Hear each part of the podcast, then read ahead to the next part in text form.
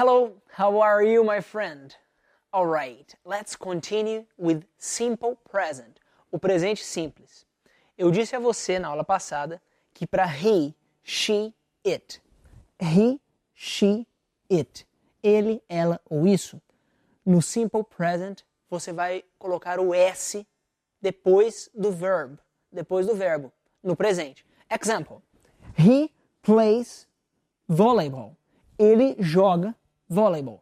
Perceba que nós utilizamos o verbo play, jogar, e colocamos o S. Adicionamos o S ao final do play. He plays volleyball. Ele joga volleyball.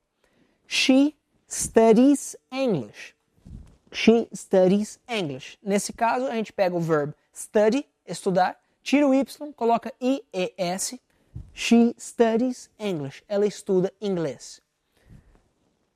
It sleeps a lot. Eu estou falando do meu cachorro. Quando eu digo de animais no inglês, eu utilizo it. It sleeps a lot. Ele dorme muito. Sleeps. Verb sleep, dormir. Colocamos o S a mais. It sleeps a lot. A lot significa muito. Então lembre-se, para he, she, it, no presente, no affirmative, você vai colocar o S. E no negative? Nas outras pessoas, I, you, they, we, nós utilizamos o don't, como nós já estudamos na aula passada. Para he, she, it não é don't, é doesn't. Então eu quero dizer, ele não estuda. He doesn't study. Ele não estuda.